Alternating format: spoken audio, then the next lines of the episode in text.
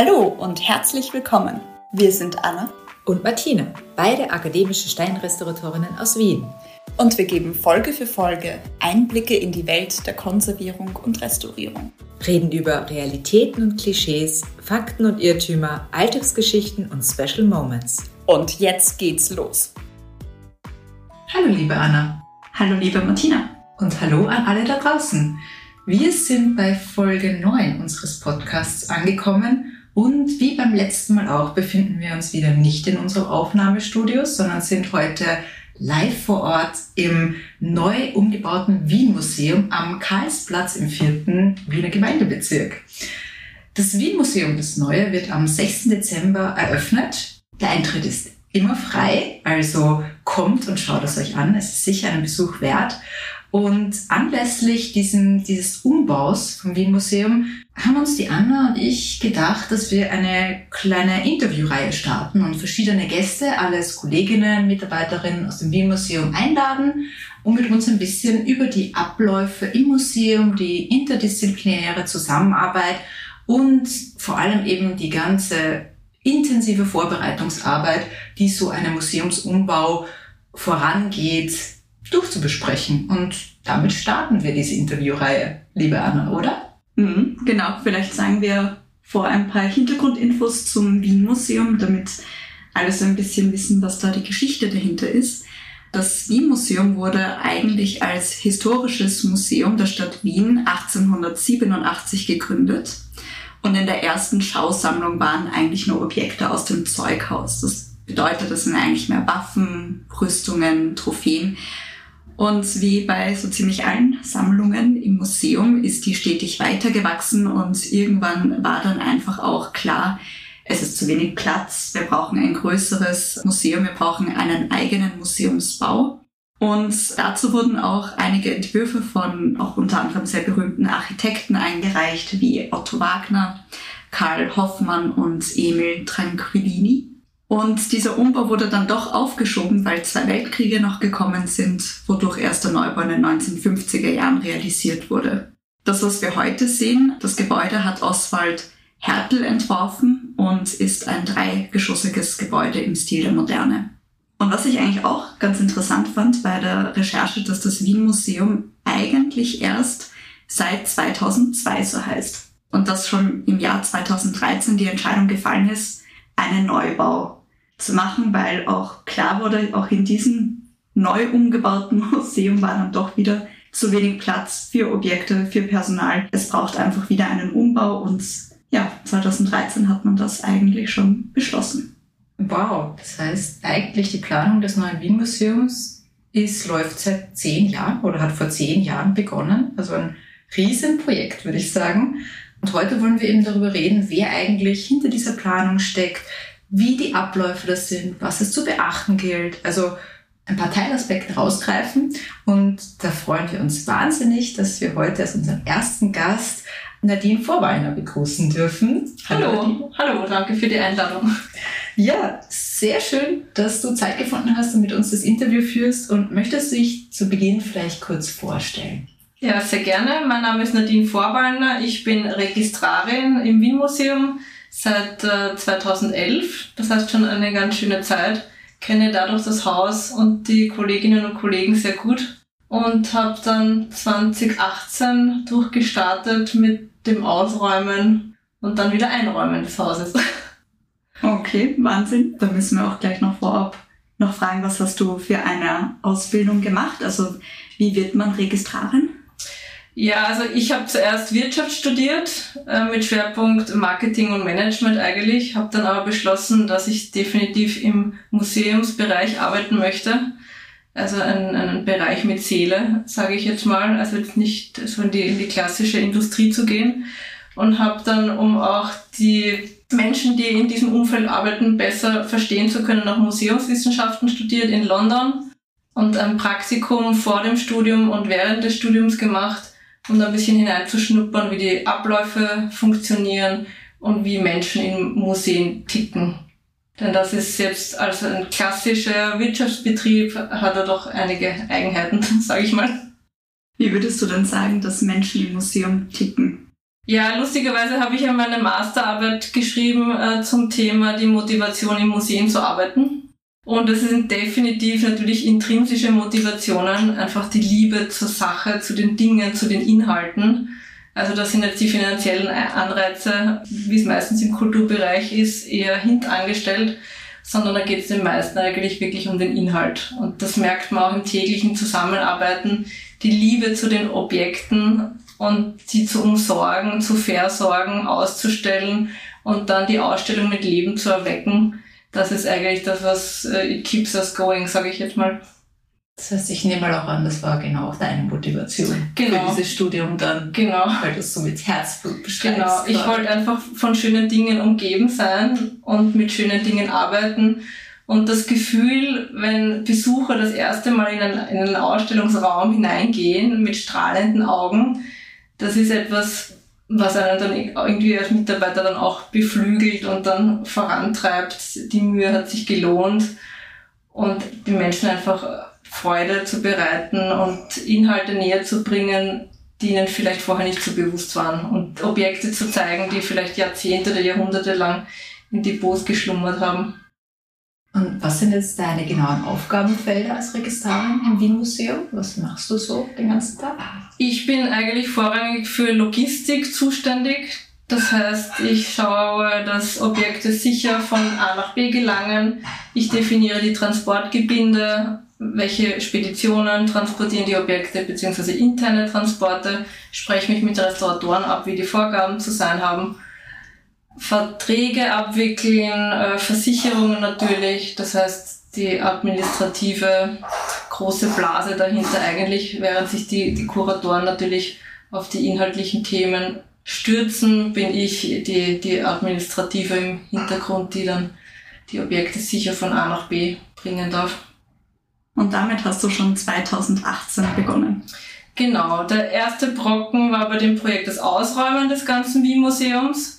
Das hat nicht nur die Dauerausstellung umfasst, das waren ca. 1700 Objekte, sondern hinter dem Vorhang waren natürlich noch die Restaurierwerkstätten, alle Kellerdepots und die riesige Grafiksammlung, die im Nebengebäude beheimatet war. Das heißt, es waren mehrere hunderttausende Objekte in Summe mit vielen, vielen Transporten, vielen Listen und ja, man braucht viel Zeit und, und Muße, so ein Projekt dann ja, zu bestehen, sage ich jetzt mal.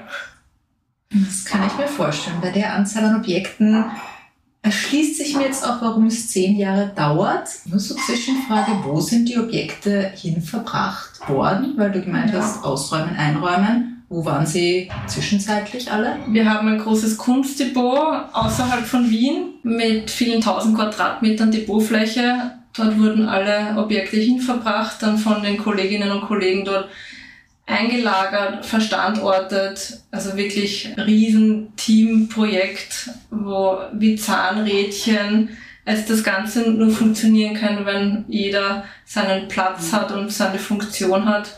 Und das hat schon auch einiges an Nacharbeit gedauert. Also der, der Transport ist ja sozusagen nicht das letzte Stück des Prozesses. Dann geht es ja darum, den geeigneten Platz im Depot zu finden, in der Datenbank die Standorte einzutragen, damit wir es dann natürlich 2023 für die Rückübersiedelung alle wohlbehalten und am richtigen Ort wiederfinden. Jetzt muss ich da gerade dran denken, weil du so viel sprichst mit Objekte gehen von A nach B, von B nach A und so weiter. Ja, in der Restaurierung ist ja oft so, dass wir sagen, Objekte so wenig wie möglich angreifen und bewegen, weil das Handling, der Transport immer ein Schadensfaktor sein können, ein Risiko darstellen. Was würdest du jetzt so sagen aus deiner Erfahrung? Was sind die, die größten Risiken oder aus der Erfahrung von der Umsiedlung des Wien-Museums? Was waren da die größten Risiken? Ja, das größte Risiko ist natürlich immer die Bewegung von Objekten. Also das versucht man natürlich auf ein Minimum zu reduzieren. Fürs Fotografieren muss man sie ausheben, für Transporte. Die größte Gefahr ist eigentlich, sich vorher nicht genug Zeit zu nehmen, sich mit dem Objekt zu beschäftigen und das richtige Transportgebinde zu definieren. Weil jedes Objekt ist individuell, auch ein Stein ist nicht gleich Stein, also da gibt es unterschiedliche Materialitäten. Es können Risse sein vielleicht im Stein, die ich hier als Registrarin gar nicht wahrnehme. Und da brauchen wir natürlich immer das großartige Know-how von unseren Restauratoren, die die Objekte sehr gut kennen und uns auch darauf aufmerksam machen, stehend, liegend, genau welche Unterlage, Kisten mit Stoßdämpfern, da bauen die Speditionen natürlich alles, was, was es bedarf. Und das ist die größte Gefahr. Also nicht hudeln bei Transporten, achtsam sein beim Verpacken, weil der Transportweg ist oft die geringere Gefahr als das falsche Handling. Wenn ich den Stein zum Beispiel wo hineinlege oder hinaushebe. Mhm. Also das, das ist das Wichtigste und das ist auch die größte Gefahr bei Projekten, dass dann der Zeitdruck dich verleitet, einfach diese, diese Sorgfalt vielleicht ein bisschen zu vernachlässigen. Kannst du aus Erfahrung sagen, ist schon mal was Größeres passiert, weil man eben gehudelt hat? Darfst du das sagen, ist wohl eher die bessere Frage. Gott sei Dank ist bei dem Projekt nichts passiert, kaum zu glauben. Also da haben wirklich alle Hände äh, gut zusammengespielt. Hin und wieder kann es natürlich sein, dass man etwas anfasst und dann wird etwas zu sehr gedrückt oder es bricht ein kleines Stückchen ab, aber große Schäden haben wir wirklich Gott sei Dank fast nie, obwohl wir so viele Transporte haben. Aber das, ja, ist auch da den Kollegen geschuldet, die das einfach wirklich sehr vorsichtig machen. Und bei gewissen Dingen muss man auch sagen, das kann ich nicht leisten. Das ist auch ganz wichtig. Da würde ich nur jedem den Rat geben. Man muss nicht alles umsetzen können. Es gibt dann Experten von Kunstspeditionen, Art-Handling-Firmen, Restauratoren. Wenn man sich über ein Objekt nicht drüber traut, bitte sagen. Das traue ich mich jetzt nicht zu verpacken, das kann ich nicht garantieren, dass es schadenfrei ankommt.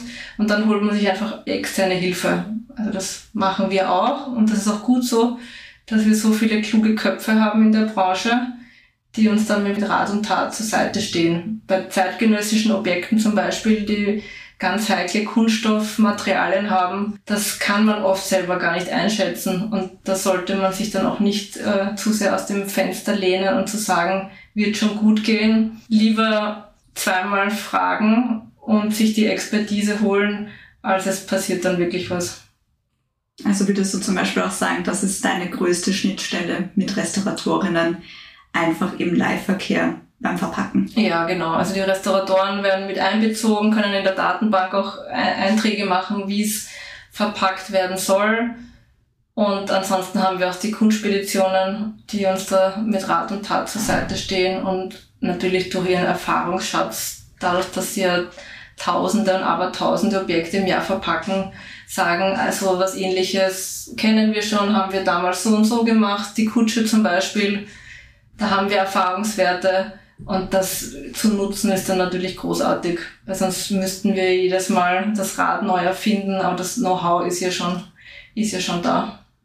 Und was war von den ganzen Objekten, die jetzt im Wien-Museum zu sehen sind, das komplexeste Objekt, was den Transport angeht? Das komplexeste Objekt war definitiv Poldi, unser Wal. Äh, dazu gibt's auch nächstes Jahr eine eigene Führung, wie der Wal ins Museum kam, damit wir auch von der Registratur mal erzählen können, wie so ein Unterfangen eigentlich abläuft. Er musste ja im Rohbau eingebracht werden weil er nachher ganz einfach nicht mehr durch die Tür gepasst hätte. Das heißt, man muss sich vor Ort mit den Bauarbeitern absprechen, wirklich, also da hängen noch Kabeln und da ist eine Rampe, weil bei zwei Tonnen ist natürlich eine klitzekleine Leiste dann für mich ein unüberwindbares Hindernis. Die Spedition hat dann so einen Catwalk sozusagen gebaut aus Paletten und Platten, dann mit Polly hineingefahren wird. Vorher ist er mit dem Kran über die Baucontainer gehoben worden. Das heißt, das war wirklich eine monatelange Vorbereitung und dann der Transport ist ein Wimpernschlag im Vergleich dazu, was diese langen Vorbereitungen und elendslangen Besprechungen vorher äh, bedeuten. Aber es hat super geklappt, dass er wurde auch gefilmt und es hat so flüssig ausgeschaut, als würden wir das jeden Tag machen. Aber das war einfach nur, weil wir uns, weiß nicht wie viel, zig Male den Kopf zerbrochen haben und alles minutiös durchüberlegt haben, wie wir das am besten machen. Das finde ich eh super, weil normalerweise manchmal plant man was in der Theorie und in der Praxis funktioniert es dann einfach gar nicht. Also voll schön, dass es ja, hinkaut habt, so wie ihr euch das vorgestellt habt. Ja, es hat gut funktioniert. Ich war halt auch die Tage davor noch auf der Baustelle und habe geschaut, sind die Bedingungen so, wie wir es vereinbart haben und so, wie wir es brauchen.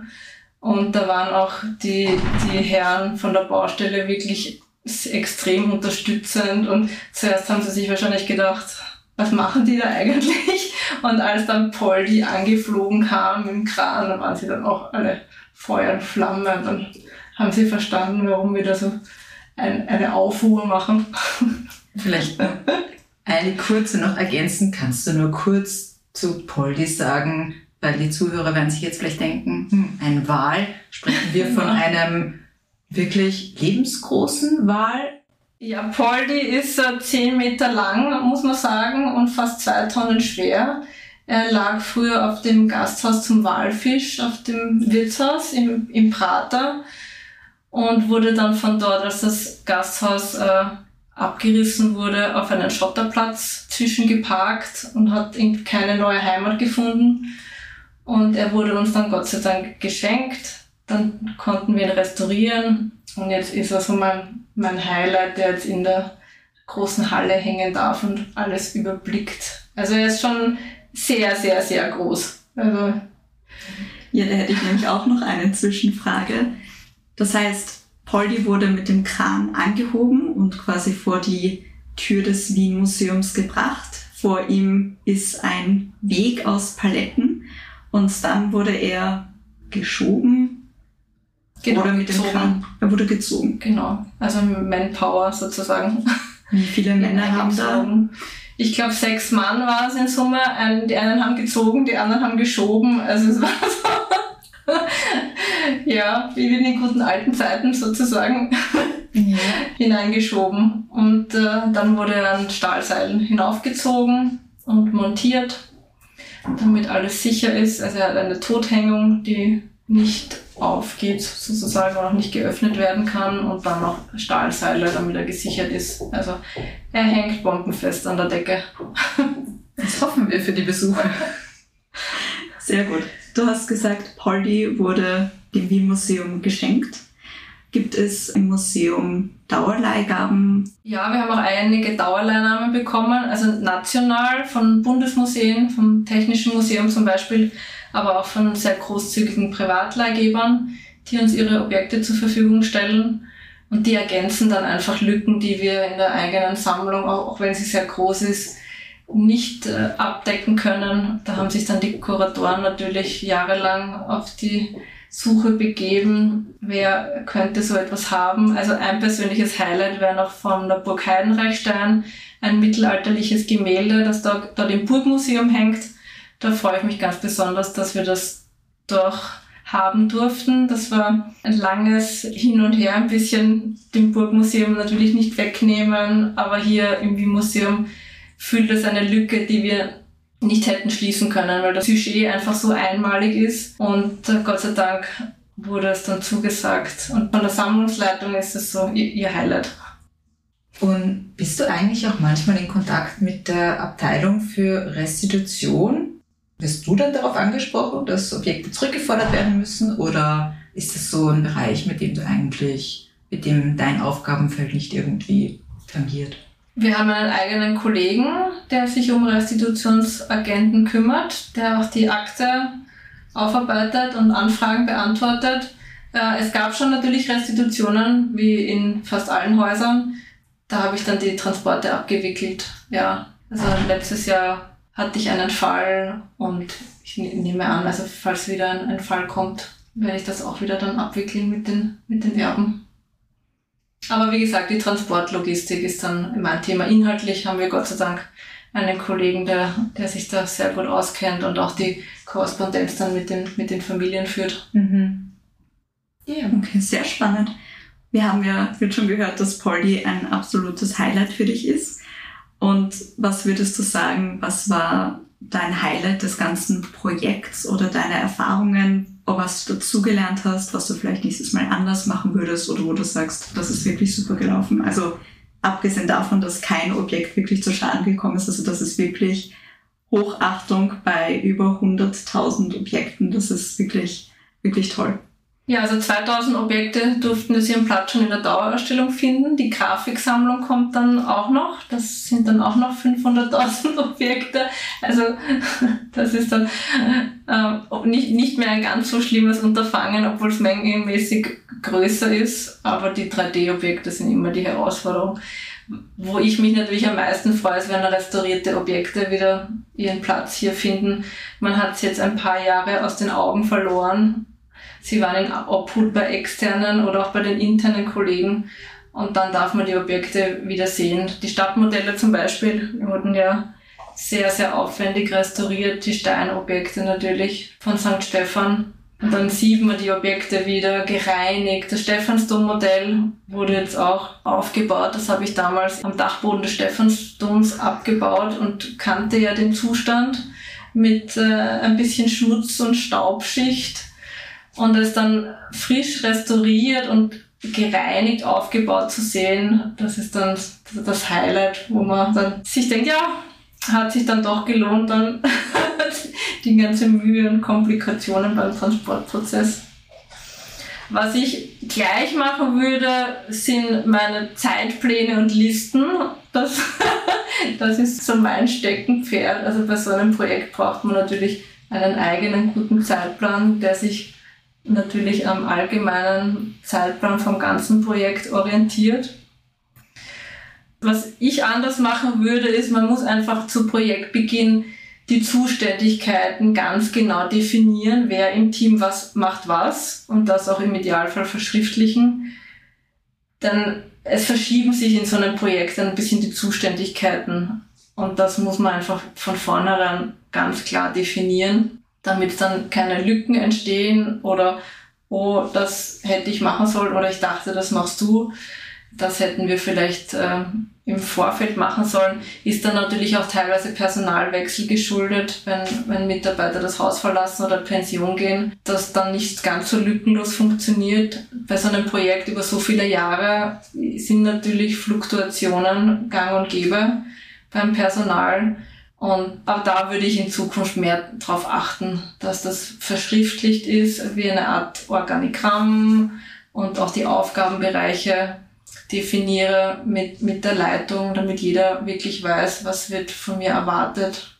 Ja, ich glaube, das ist ganz wichtig zu wissen, wer ist dafür verantwortlich und wen kann man fragen und wer trifft die Entscheidungen.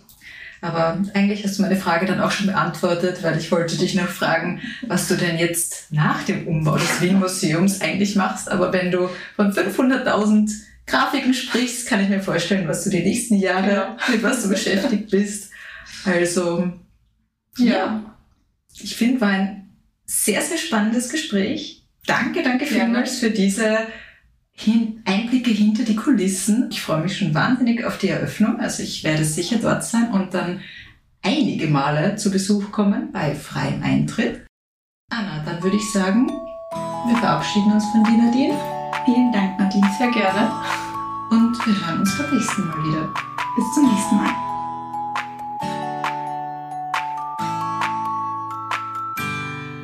Bleibt nur noch eins zu sagen. Feedback und Anregungen sind erwünscht. Martina, wie kann man uns am besten erreichen? Einfach in die Podcast-Beschreibung schauen. Dort findet ihr unsere Mailadresse und unseren Instagram-Account. Bis zum nächsten Mal, liebe Anna. Bis bald, liebe Martina.